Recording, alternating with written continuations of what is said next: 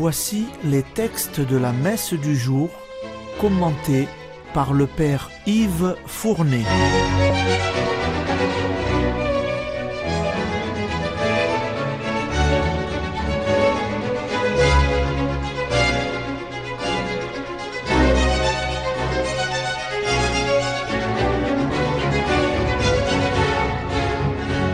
Bonjour, chers auditeurs et auditrices de Radio Maria.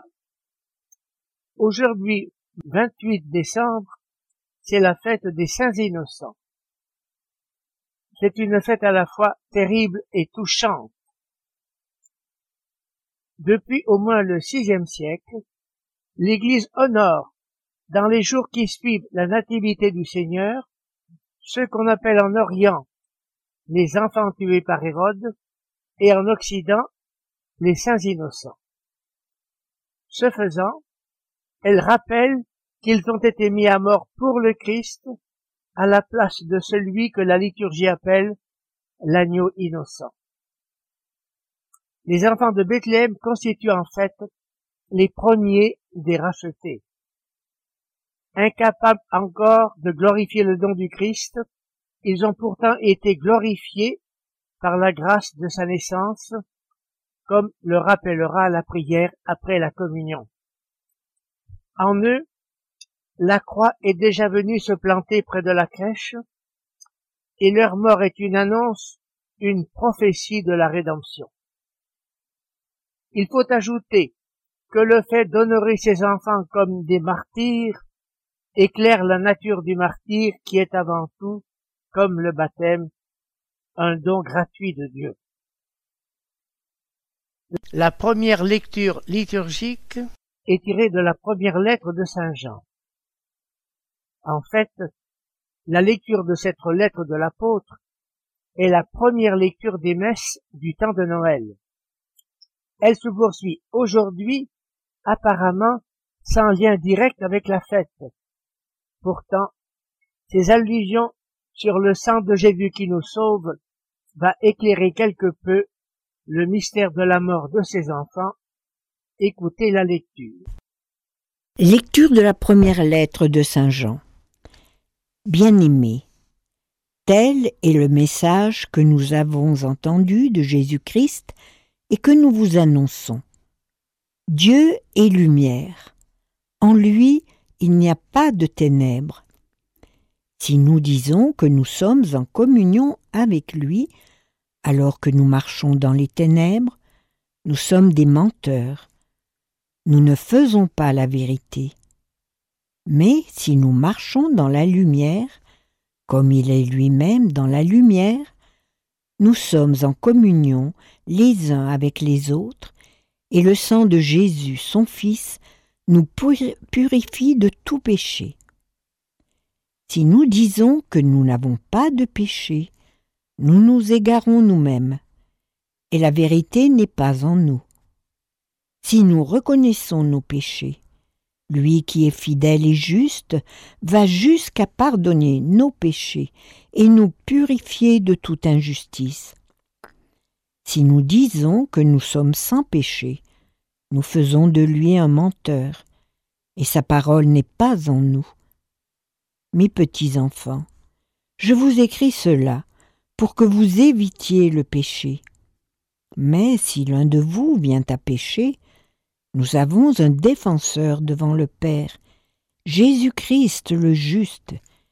C'est lui qui, par son sacrifice, obtient le pardon de nos péchés, non seulement les nôtres, mais encore ceux du monde entier.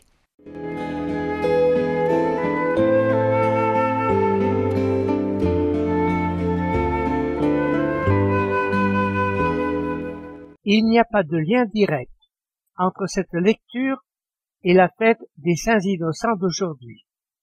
Mais les derniers mots de la lecture nous éclairent sur le mystère de leur martyr.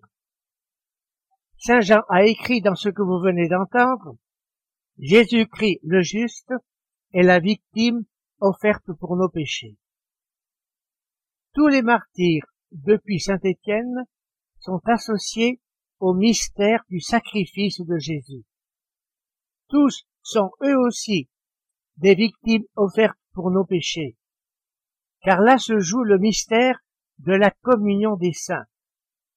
Par leur immolation, ils en sont les premiers acteurs. Et il se trouve que les saints innocents sont les premiers martyrs. Saint Jean n'a-t-il pas écrit encore dans la lecture d'aujourd'hui Si nous marchons dans la lumière, puisqu'il est lui-même la lumière, nous sommes en communion les uns avec les autres, et le sang de Jésus ton Fils nous purifie de tout péché. Ainsi, le sang de Jésus, qui pourtant sera versé bien plus tard au calvaire, avait d'avance purifié et sanctifié la mort tragique de ses petits-enfants. C'est maintenant l'évangile. C'est lui qui va nous faire le récit du massacre des enfants de Bethléem, ces enfants que l'Église dorénavant nommera les saints innocents, écoutez l'évangile.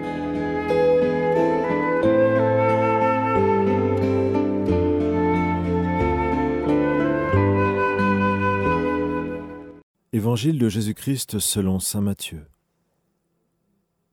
Après le départ des mages, voici que l'ange du Seigneur apparaît en songe à Joseph et lui dit Lève-toi, prends l'enfant et sa mère, et fuis en Égypte. Reste là-bas jusqu'à ce que je t'avertisse, car Hérode va rechercher l'enfant pour le faire périr. Joseph se leva, dans la nuit, il prit l'enfant et sa mère, et se retira en Égypte, où il resta jusqu'à la mort d'Hérode, pour que soit accomplie la parole du Seigneur prononcée par le prophète. D'Égypte, j'ai appelé mon fils.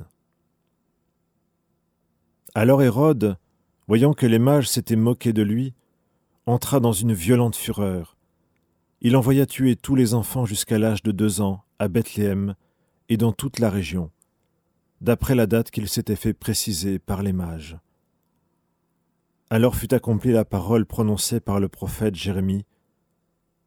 Un cri s'élève dans Rama, pleurs et longues plaintes. C'est Rachel qui pleure ses enfants et ne veut pas être consolée, car ils ne sont plus.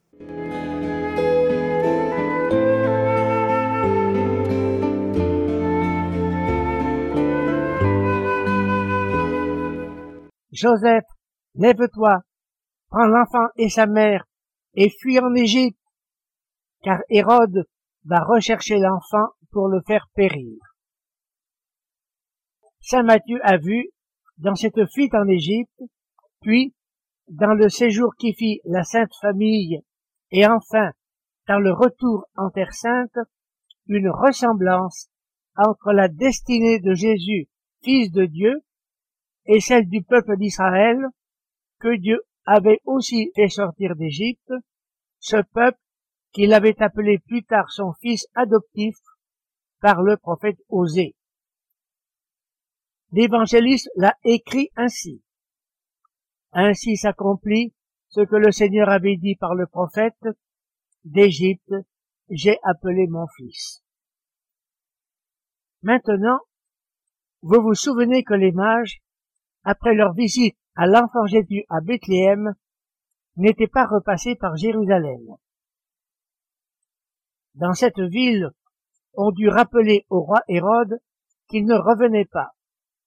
Il s'informa et apprit alors qu'ils avaient disparu sans tenir compte de ses ordres. Il avait donc été joué par ces naïfs contemplateurs de planètes. Il entra alors dans une de ces fureurs qui ont rendu son nom exécrable à tel point que l'empereur Auguste avait dit de lui qu'il valait mieux être le porc d'Hérode que son fils, car Hérode ne mangeait pas de porc, de sorte que ces derniers étaient tranquilles pour leur vie, tandis qu'il n'avait pas craint de faire périr ses propres enfants.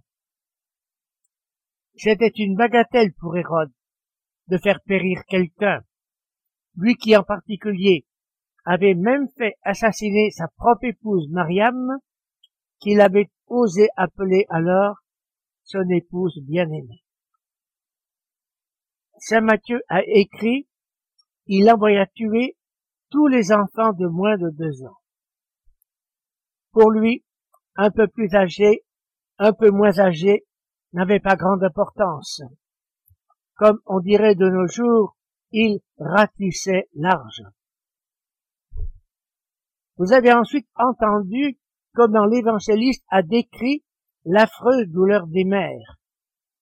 C'est Rachel qui pleure ses enfants et qui ne veut pas qu'on la console car ils ne sont plus. Cette Rachel avait été l'épouse de Joseph, le plus célèbre des fils de Jacob. Elle avait été la mère d'Éphraïm, dont bien plus tard toute la tribu avait été déportée au temps du prophète Jérémie. Et ce dernier avait écrit que Rachel elle-même avait pleuré ses enfants si lointains, refusant d'être consolés, car ils n'étaient plus. Dans le séjour des morts où elle se trouvait maintenant avec les autres patriarches, elle se sentait pour ainsi dire des entrailles maternelles malheureuses pour ces innocentes victimes. Et la comparaison qu'en fit Saint Matthieu s'imposait d'autant plus que la tradition plaçait son tombeau tout près de Bethléem. L'Église d'aujourd'hui, à son tour, éprouve les sentiments de Rachel et elle s'associe au deuil des pauvres mères. Autrefois, dans la liturgie des saints innocents, elle supprimait le chant de l'Alléluia et elle employait la couleur violette en signe de la profonde tristesse de ce jour. Aujourd'hui, elle préfère célébrer leur martyr en utilisant la couleur rouge, rouge comme le sang de ses enfants innocents que versa Hérode le cruel. Terminons par la prière d'ouverture de cette fête des saints innocents. Puisqu'en ce jour, Seigneur, les saints innocents ont annoncé ta gloire, non par la parole, mais par leur seule mort, c'est que notre vie tout entière témoigne de la foi que notre bouche proclame par Jésus-Christ. Amen.